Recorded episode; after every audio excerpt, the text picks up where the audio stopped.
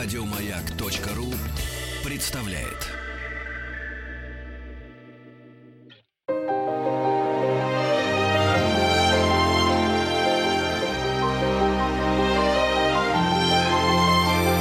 Игорь Ружейников и его собрание слов. Здравствуйте, дорогие друзья. Спасибо за то, что приемники ваши настроены на частоты и волны радиостанции «Маяк». Спасибо за то, что вы слушаете программу «Собрание слов». Меня зовут Игорь Ужеников. Сегодня у нас в гостях директор моего, наверное, любимого не то что Московского, а Российского музея, директор Государственного исторического музея, можно еще в скобках сказать, что на Красной площади, Алексей Константинович Левыкин. Здравствуйте, Алексей Константинович. Здравствуйте, спасибо за добрые слова. Но я со своей стороны тоже могу сказать о том, ну, что когда я услышал слово «маяк», я сразу вспомнил «маяк», радио «маяк».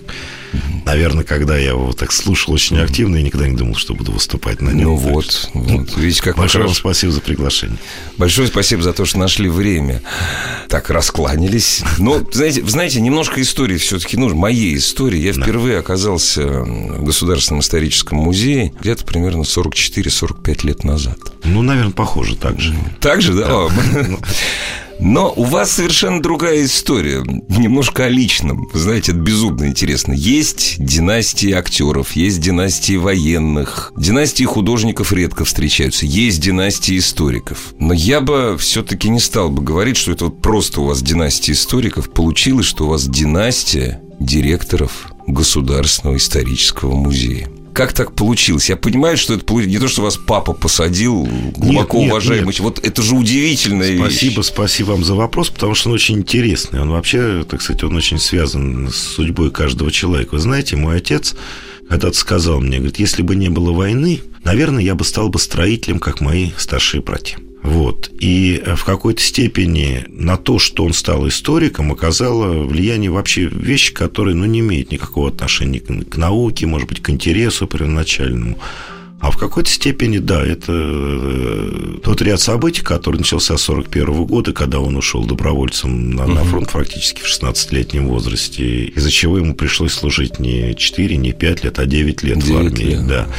И, э, скорее всего, у него, может быть, даже был случайный выбор да, историка. Вот э, первая случайность, которая, которая у него произошла. И мой отец всегда достаточно, так сказать, в свое время, он был профессором Московского университета, и Московский университет это был вот тот дом, в котором он жил, работал, где были его друзья. И его назначение на должность э, директора исторического музея, которая произошла в 1976 году, тоже была форма случайности. Никогда до этого не задумывался, и никогда его деятельность никогда не была связана с музейной работой. Ну, дорогие друзья, так получилось, что я э, боком немножко связан э, с э, историческим факультетом МГУ имени Ломоносова. Очень редко ученые с этого факультета уходят в музейные работники. Почти никогда.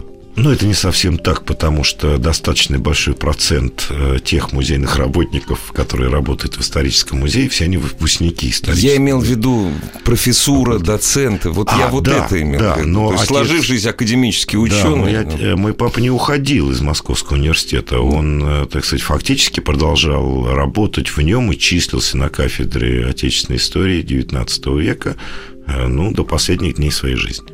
То есть, подождите, он еще, значит, Захарову застал. Ну, не то, что Захарову заснул. Нет, это просто мой научный руководитель. Да, да. Я так знаю, что Захарова их связывали хорошие дружеские отношения. Я ее прекрасно знал. Я издавал ей экзамены, кандидатский минимум. Ну, сколько у нас с вами много да, общего. Вот, так что здесь... Вот, так что в какой-то степени э, вот это целая ряда случайностей, которые, наверное, потом превращаются в закономерность. Да? И я, честно говоря, после окончания Московского университета тоже не ставил себе себе цели работать э, в музее. У меня, может быть, были совершенно иные интересы. А у вас какая кафедра была? Я тогда называлась кафедра истории СССР периода феодализма. Мой э, научный руководитель был Петр Павлович Пифанов. Вот, занимался я... Я прошу прощения, да. помните, как вот я всегда рассказываю, очень смешная кафедра, как раз вот кафедра вашего отца. Да. Кафедра истории СССР периода капитализма. капитализма. Да. Да. Я ее называл футуристическая да. кафедра, да. Вот, хотя очень сильная по своему составу. Да не то слово. Да и сейчас она остается Конечно. достаточно серьезным таким учреждением. Вот. И тут уже тоже ряда обстоятельств. То есть я закончил, где-то надо было, наверное, э, так сказать, определяться как-то с работой. И мое начало работы э, в бывшем тогда уже Центральном музее Владимира Ильича Ленина тоже мне ка- казалось случайным. Все-таки, наверное, вот такое серьезное начало – это мой приход э, в музей Именно Московского туда. Кремля. Мгм. Когда я уже, так сказать, вот пришел и понял, что это уже надолго, это серьезно, где я начал работать хранителем, и где началась моя вот эта вот карьера. Я настолько далек от этого, и, разумеется, 99% наших радиослушателей. Насколько это вас увлекло? Насколько это интересно? Вы знаете, это очень интересно, потому что когда ты начинаешь работать с музейным памятником, то э, я очень часто, вот если образно сказать, то когда ты работаешь с архивным источником, ты изучаешь. Ну да. Да, ты, а когда ты работаешь с музейным памятником, ты берешь историю в руки. И очень часто вот этот памятник, он настолько объективен, это, допустим, может быть предмет, который принадлежал тому или иному человеку, либо коллекция, которая принадлежала тому или иному человеку. Вот пощупать это руками. Да, и когда ты это видишь, у тебя, так сказать, ты, ты действительно ты соприкасаешься С историей, вот с историей уже вот в самом непосредственном случае. Вот у меня даже в моих каких-то взглядах на историю, когда я как-то э, мне посчастливилось э, вот выявить коллекцию, э, она так называлась Аренбаумская коллекция, это коллекция императора Петра Третьего, и когда я увидел коллекцию, я понял о том, что человек, который ее собрал и который ее держал в руках, он не мог быть таким, как его представляют в исторических Это мы говорим о. Петре Третьем. Да. Дорогие друзья, почитайте советские, если интересно, советские учебники о Петре Третьем. Или даже не советские, псевдоучебники начала 90-х годов, где Петр Третий представляется пьяницей, который ничего не понимал, плохо говорил по-русски и так далее, и так далее.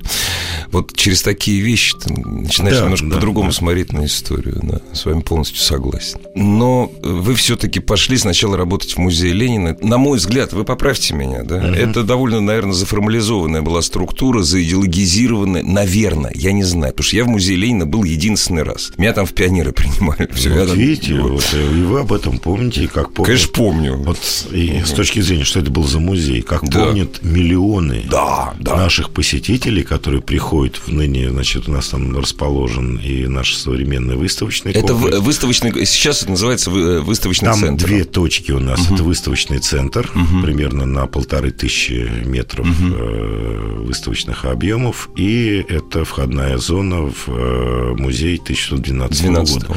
Вы знаете, очень большой процент людей, которые туда приходят, говорят, меня здесь принимали в пионеры. Вот вам идеологическая составляющая в музее. А вы представляете, вот насчет пионеров, это же почетно было в советское Конечно. время, что тебя на Красной площади принимали...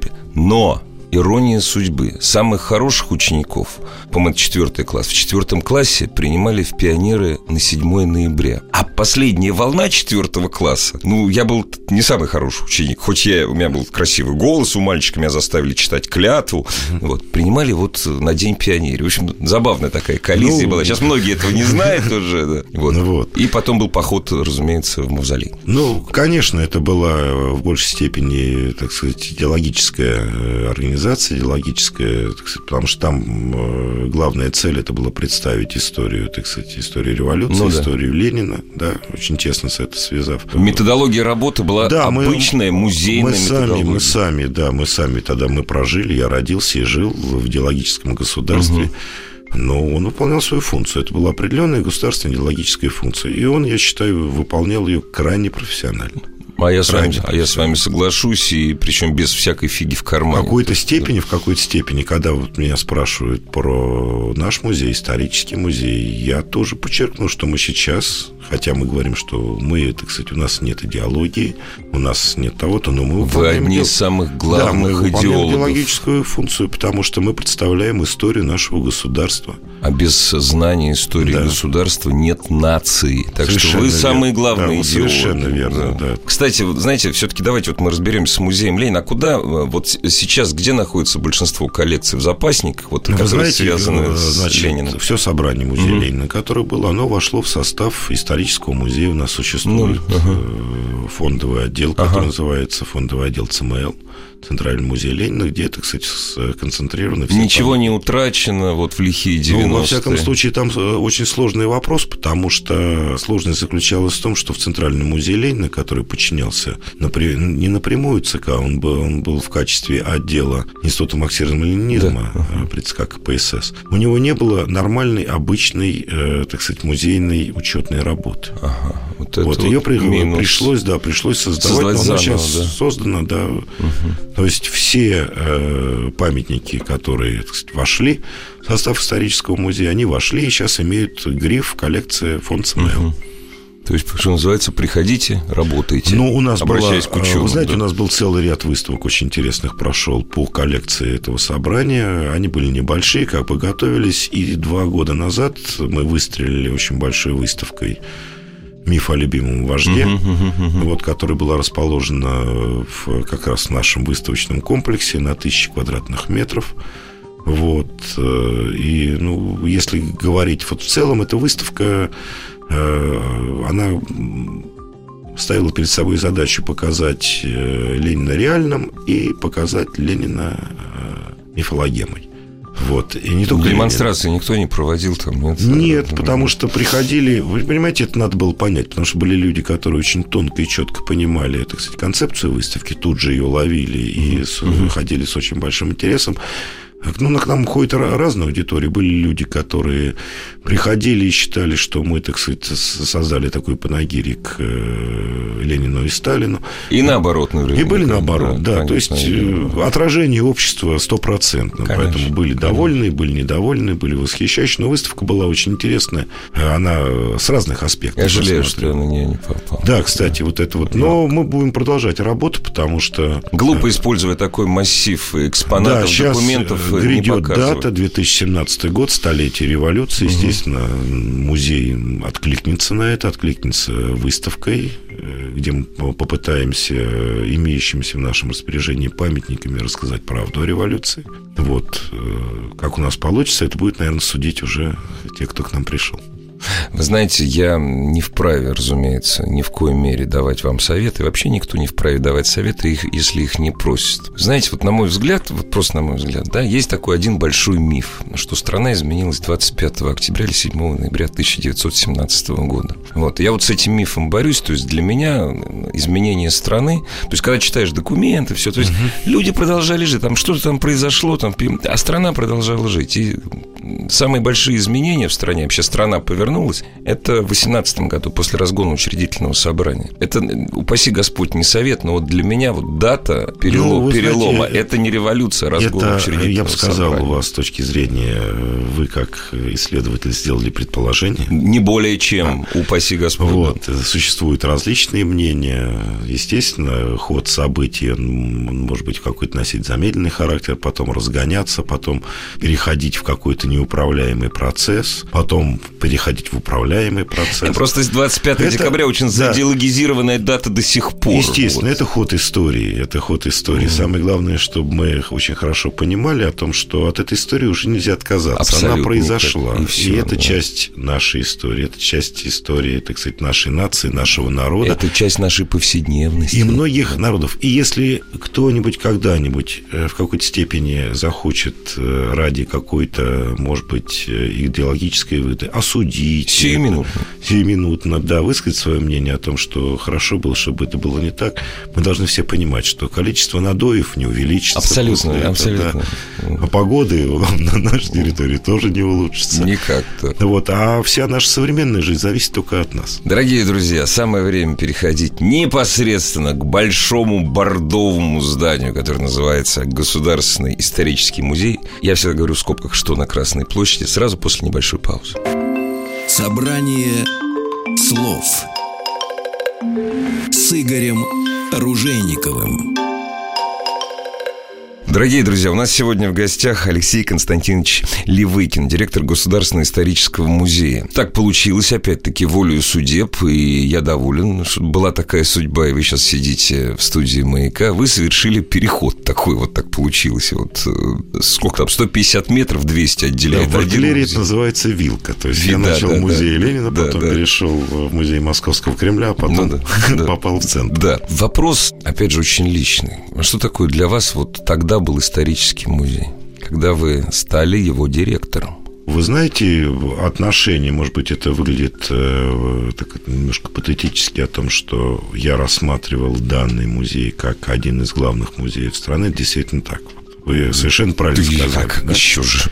И поэтому, так сказать, э, я в какой-то степени испытывал к нему пиетет, вот как музей, который выполняет очень важную функцию. Крупнейший музей страны и всего мира, да. Это раз. Во-вторых, конечно, это, это был музей, где работал мой отец. И в какой-то степени я понимал о том, что, приходя в него, я, здесь я уже продолжаю традицию. Гигантская ответственность, кстати. Это гигантская ответственность, да. Гигантская ответственность с точки зрения то, что этот музей э, значит. Вот, и, конечно, какое-то определенное желание, так сказать, ну, если есть такая возможность, что-то улучшить, да, если есть такая возможность, что-то исправить. А вы скажите, вообще историки, они, ну, в большинстве, я прошу прощения, я если я вдруг я перебиваю, скажите, Игорь, не перебивайте меня. Все. Историки в основном, исходя из своего опыта, только говорю, они люди консервативные. Вы вот по натуре, вы консерватор или ре- революционер, или вы никогда не задумывались об этом, то есть вот я такой вот, вот я вот э, такой вот Алексей Но я бы не Константинович. Сказал, что историки. Вот э,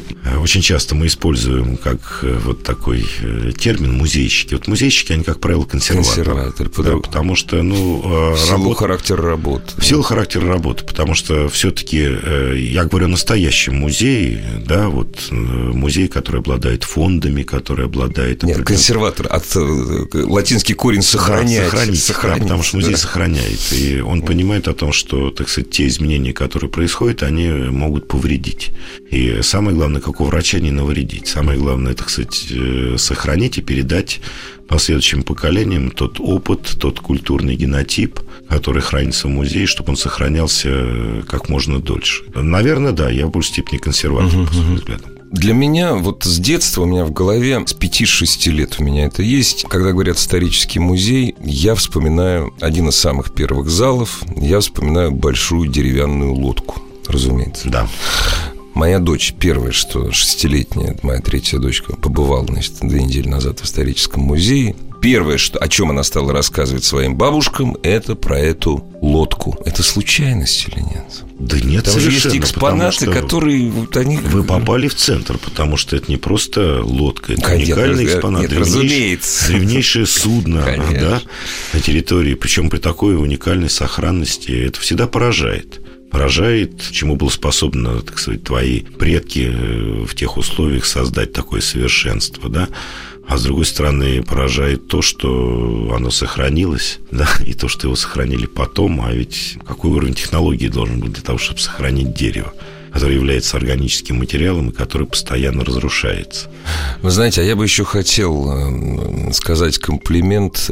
Я не знаю, сколько она на этом месте, сколько десятилетий стоит. Я думаю, что очень давно. Очень давно, Очень да. давно. Я, я сейчас затруднюсь сказать, Вот когда то, она что- впервые попала на экспозицию. Вот. То есть настолько удачно составлена экспозиция этого зала, настолько это врезается в память. Ну, это один из лучших примеров вот именно экспонирования.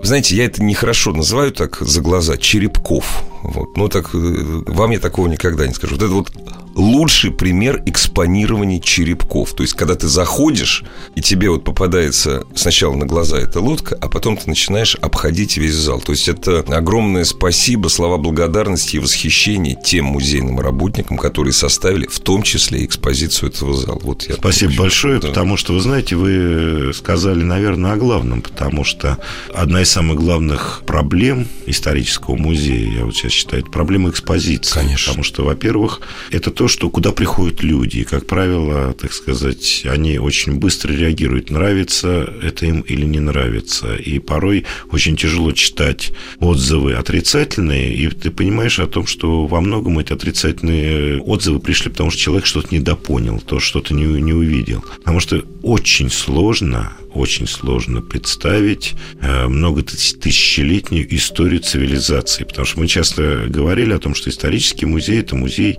истории государства российского. Сейчас, если вы приходите, вы правильно сразу... Это не просто музей государства российского, это музей цивилизации на территории Российской Федерации. И не только на ней. Не только на ней, конечно да. же, да. Вот, и он показывает это очень сложно в тех объемах, которые существуют. Представить все-таки музей был построен в конце XIX века. И на тот период он был совершенен. Да, сейчас, естественно, мы постоянно испытываем очень большие сложности и с хранением, и с э, экспонированием, потому что нам просто нужно дополнительные площади. Для Обязательно. Этого. Вот по сегодняшним меркам музей, увы, очень маленький. То есть вот на мой, конечно, на мой взгляд, вот раз в пять больше. Во-вторых, вот. я вторую цифру, пятимиллионная коллекция. Пятимиллионная. Пятимиллионная коллекция. И понятно... А экспонируется процентов 7-10, э, наверное, Вы знаете, обычно. сейчас вам скажу, какие, какие 70? Я говорю, 7 я говорю, 7-10. Да что Нет. вы, 0... 0, 0, 0, 0, 0, 0, 0, 0.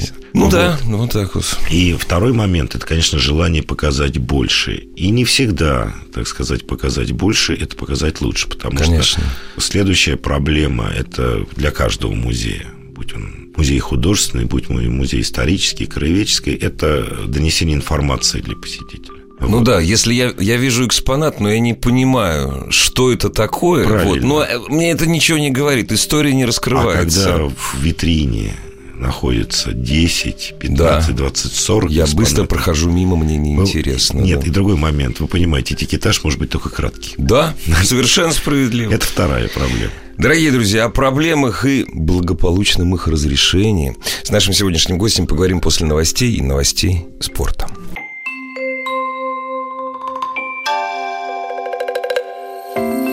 Собрание слов с Игорем Ружейниковым.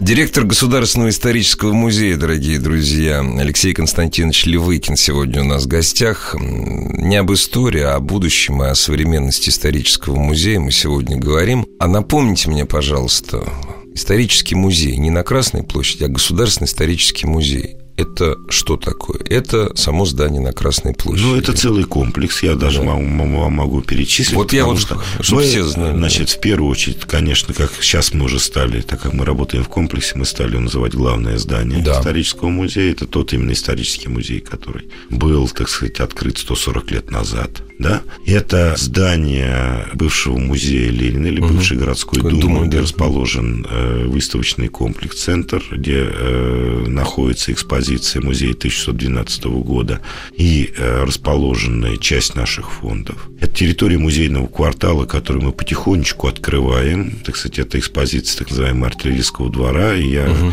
знаю, что были такие замечания, что мы им изменили географическое название о том, что это монетный двор. Мы его не изменяли, нет, потому нет, что артиллерийский двор – это экспозиция. Это экспозиция. Да, да это экспозиция артиллерийской коллекции, которая у нас хранится, и мы ее поставили и показываем.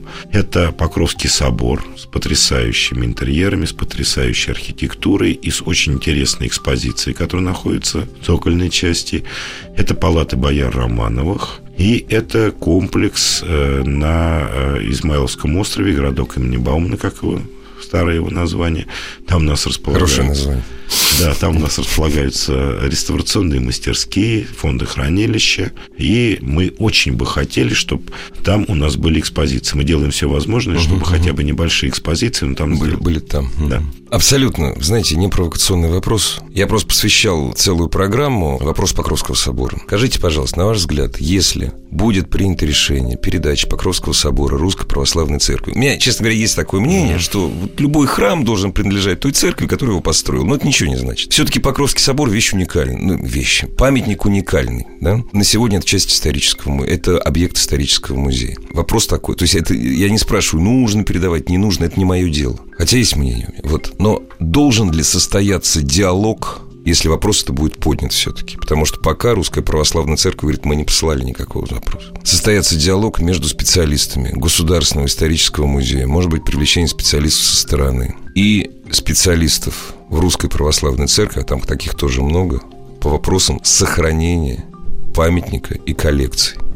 Обязательно. И, так сказать, я вам сейчас скажу, что это самый главный камень преткновения. Я не очень, я не очень люблю этот вопрос. Нет, вот вы задавали. Я, я не спрашиваю, нужно вот. передавать, не нужно. Но я спасибо. скажу, что мы э, уже в течение вообще исторический музей, это не только я, но и мои предшественники, они уже в течение очень многих лет работают в диалоге. У нас uh-huh, очень хороший uh-huh. диалог идет на Покровском соборе. То есть его не надо начинать, да, он есть. у нас очень хорошие, дружеские, очень тесные даже деловые отношения uh-huh. и с э, настоятелем его, да. Э, и с владыкой Арсением по поводу. Мы постоянно стараемся как-то даже и обсуждать, и говорить о наших планах реставрации, которые там проводятся, и что мы хотим там делать. И ведь Покровский собор не закрыт для верующих. Да, конечно. В выходные дни вы да. можете присутствовать на службах, которые там проходят. Я думаю, что пока что вот то взаимодействие, то соработничество, которое у нас происходит, я думаю, что... Оно плодотворно. Оно плодотворно. Да. Ну вот вы ответили на мой вопрос, потому что я хотел задать только его. Потому как для меня это вопрос интимный. Так получилось, что я человек неверующий. Но я просто человек справедливый. Вот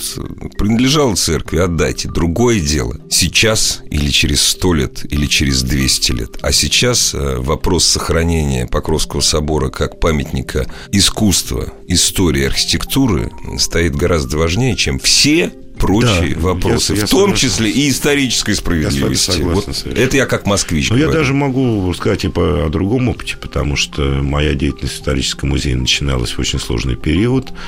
Шла передача Новодевичьего монастыря угу. Московской епархии, но, так сказать, вот то, что мы передали, это не означает, что исторический музей из Новодевичьего монастыря ушел совсем. Я, кстати, в своей программе приводил э, пример бережного отношения как к памятнику именно Новодевичий монастырь, что после передачи Русской Православной Церкви, ну, на мой взгляд, как не специалиста, утрачено ничего не было. Понимаете, мы продолжаем работать, да, потому да. что мы очень тесно продолжаем работать с, э, и с Владыкой Ювеналием, и с э, игуменем Маргаритой, Маргаритой, который одновременно угу. является директором Директор, патриархального, угу. значит, э, епархиального угу. музея. Это совместные реставрационные советы, обсуждения, ну, а наше участие. Там запрос с их стороны, с Московской епархии монастыря по тем вопросам, которые их интересуют, сохранение и прочий, прочий контроль. Так что мы и здесь продолжаем достаточно активно работать. Алексей Константинович, две самых главных, ну, три, наверное, поправьте меня, самых главных функции музея. Э, сохранение, так. научная работа, так. экспонирование. Ну, самое главное, ну, наверняка еще, еще десяток ну, наберется. Да, я бы сказал так, э, значит, э, сохранение, показ, изучение. Ну, я бы ну, назвал еще работа. один, комплектование. Комплекту, да, конечно, комплект, да, разумеется, без этого никуда. Вот такие четыре столпа, которые, на которых стоит музей. Нам больше всего, конечно, ближе именно показ. Ну, Поэтому конечно, сначала комплимент, я вам скажу, комплимент. Потом, значит, будет маленькая заноза, а потом продолжим говорить. Значит, комплимент какой, что у вас музей за последнее время в лучшую сторону поменялся состав служителей музея. Я не хотел бы выливать не то что ушаты грязи, даже маленькую капельку грязи на другие музеи. Вот есть другой, вот есть музей, который, куда я тоже очень часто хожу. Вот, и когда я хожу с детьми, я их руки, ноги обвязываю им скотчем, mm-hmm. вот, закрываю глаза, уши, чтобы, не дай бог, они не подошли к экспонату. Потому что если мы подходим к экспонату, сразу бросается бабушка в том музее, вот я не буду его называть. У вас потрясающие сотрудники. Я серьезно говорю, я привожу пример. Маленький мальчик, будний день причем, это не воскресенье. Маленький мальчик идет, видит прялку. Мама, а ему 4 года, он неуправляемый. Мама самокат. Значит, бежит, значит, схватить этот самокат со страшной. Подходит очень э, милая сотрудница ваша, кладет ему руку на голову и начинает рассказывать, что это такое. Разумеется, самокат он не хватает, он начинает завороженно слушать. И вообще, вот все наше путешествие, были маленькие дети, поэтому всего два часа. Больше нельзя с маленькими детьми, 4-6 да, сказал, лет. Два часа это очень много. Это очень много, они очень устали. Вот, и потом к самокатам бросались. Внимание! абсолютно человечное, правильное музейное отношение к посетителям. А вообще э, любовь к музеям и к истории родной страны вообще формируется в детстве. Если не сформировалась в 6, в 7, в 10 лет, уже дальше без толку. Вот. И огромное вам спасибо за то, что вашим ну, сотрудникам... Спасибо, очень но, так. но, а теперь гвоздь. гвоздь.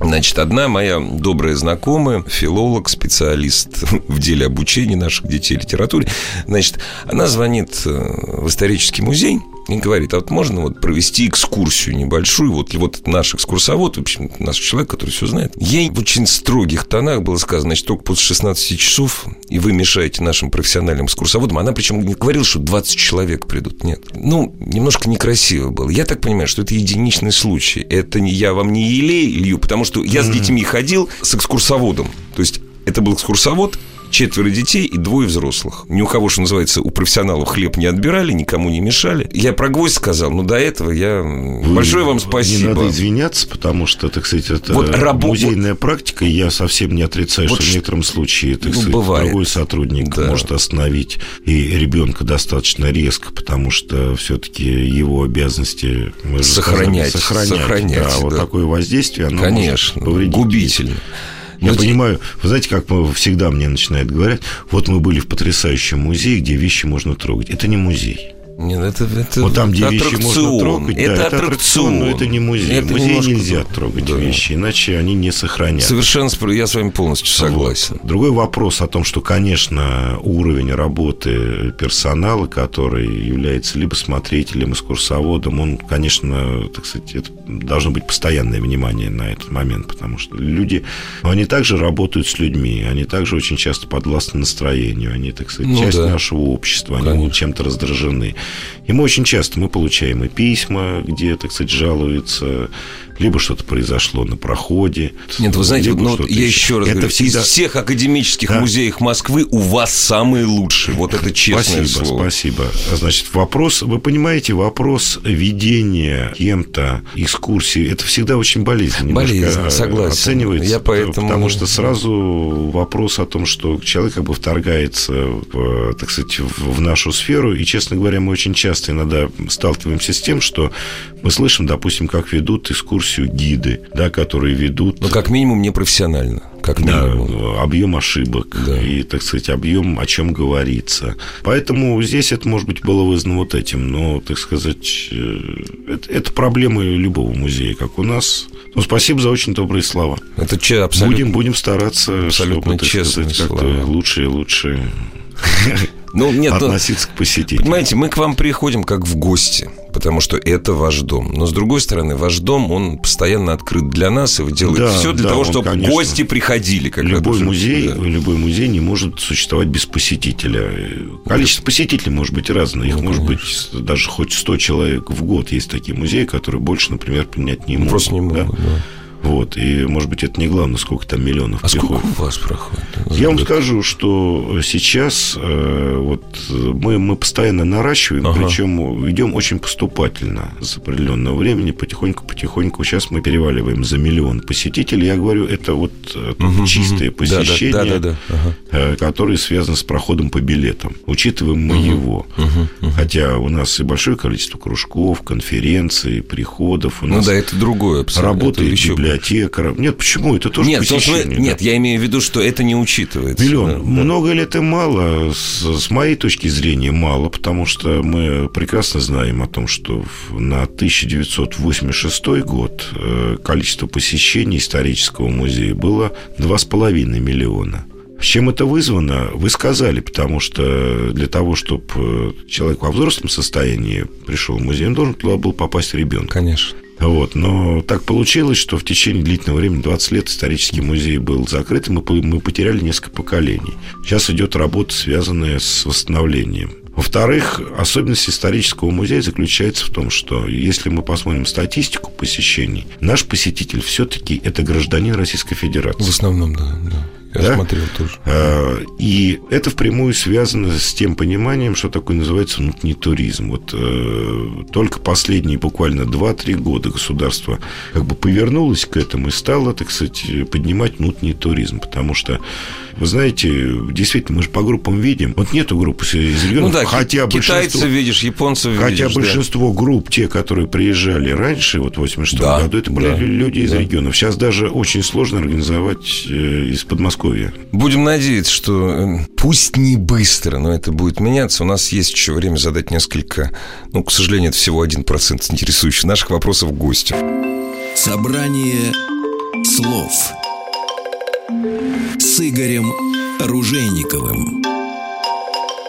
Друзья, сегодня у нас в гостях директор Государственного исторического музея Алексей Константинович Левыкин. К сожалению, действительно очень мало времени э, остается на нашу беседу. Что нас ждет? Ну, давай, давайте в ближайшее В ближайшее время. То есть не только в России, но и за рубежом. Сейчас в основном Начнем в России. России. Давайте. Сейчас в основном Да. в России, потому что, во-первых, нас ждет очень интересная выставка, которая будет проходить на площадке, она будет открыта в э, октябре месяце. Мгм. Она э, заменит выставку Победа, очень хорошую выставку, э, которую у нас проработала, начиная с апреля. И вот сейчас она будет завершать работу. Это выставка, посвященная взаимоотношениям России и Германии с 45 по 2000 годы. Ну, немного. Немного, но это будет, да, это, эту выставку мы Год делаем. назад я прошу прощения на музейном острове. Я не Да. помню, в каком из музеев, может быть, в Пергамоне, может быть, не- в Берлине, да, была выставка, на которую валили немцы со страшной силой. Она называлась очень скромно. Россия, Германия. Тысяча лет Да, это наш вместе. совместный проект, Я знаю, да, конечно. который это какой музей был? потрясающий, Я, да. я не помню, какой музей на, на острове. Там, ну, неважно. Значит, ну, мы вот 45-го года, да. Вот, э, это раз. Во-вторых, э, мы 6 октября открываем выставку «Золото Кубани». С одной стороны, эта выставка будет носить несколько камерный характер, но будет проходить в одном из самых популярных наших выставочных залов. Это небольшой зал, который мы называем «Кабинет председателя». Это выставка «Золото Кубани». А это скиф или что это? Это и скифы, и скифы, и сарматы. Это вот те археологические памятники, которые Ну да. на территории, так сказать, предгорья Северного Кавказа. Я прошу прощения, очень игривое просто название. Золото Кубани. Сразу думаешь, кто там что сейчас спрятал. Я прошу прощения, да. Земля. Да, Земля, конечно, Да, наша земля. Золото Кубани, Вот. прекрасно. Э, Кроме того, э, мы сейчас работаем и думаем, что этот проект, потому что есть некоторые финансовые затруднения над проектом, э, который мы делаем совместно с Министерством культуры Армении, с историческим музеем Армении. Армения легенда бытия. Потрясающая, если она пройдет, все будет нормально. Будем держать, так сказать, э, два Да. пальца, да. Вот, э, перекрещенными это выставка, посвященная истории Армении, культуре Армении на протяжении длительного периода времени, начиная с древнейших времен и заканчивая 19 столетием. Потрясающе. Вот. И, естественно, 15 декабря мы откроем э, проект, посвященный Году литературы, потому что, хотя мы исторический музей, но имея и потрясающую, так сказать, коллекцию древней книги и книг, и различных вариантов книжнее книг, да, не только как э, часть нашей библиотеки, но как э, наших музейных экспонатов, мы откроем выставку, посвященную Году литературы. И завершать наш год будет выставка «Художественная сталь» Тульская, посвященная уникальной технике, э, так сказать, украшения различных изделий, оружия, мебели, э, предметов декоративно-прикладного искусства, так называемая тульская бриллиантовая грань. Тульская бр- бриллиантовая грань, да. Да. Дорогие друзья, Будем открывать 17 декабря мы. все в историческом... Так, это где будет открыто то, что вы последнее? Это А, вот в будет выставочном от- центре, откры- да? да, это будет открыто в новом выставочном зале. Скажите, пожалуйста, вопрос, э, что называется, вопрос, конечно, интересный. Денег вам всегда не хватает. Вам всегда будет не хватать денег, это естественно. Потому что как в музеях, в музеях, как правило, находится там 0,001% того, что хотелось бы туда собрать. Это естественно. Вот. Но, тем не менее, все-таки оцените.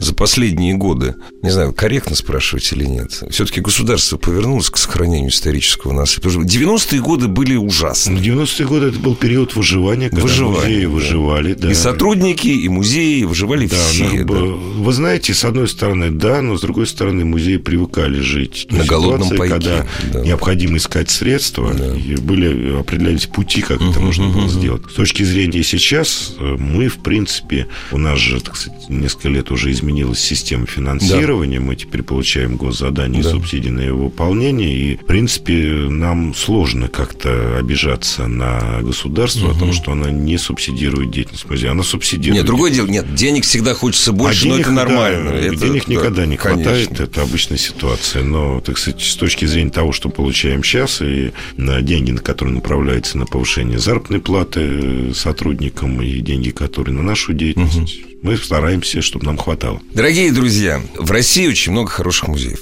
В Москве безумное количество хороших, интересных музеев. Разных и хороших. Ну, я думаю, что Алексей Константинович Левыкин со мной согласится. И не только потому, что он директор исторического музея государственного, но и потому, что живет в нашей стране. Вот первый музей ребенка, который маленький гражданин России, даже если он живет не в Москве, ну, потратьте время. Это должен быть государственный исторический музей. Он для того и создавался, чтобы маленький гражданин нашей страны в 19 веке, в 20-м, 21-м, приходя туда, видел, что за нами шли поколения таких же, как мы.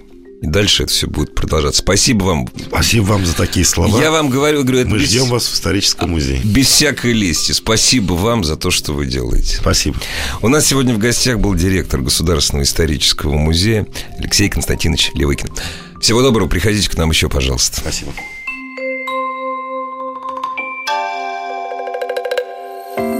Собрание слов с Игорем Ружейниковым. Еще больше подкастов на радиомаяк.ру.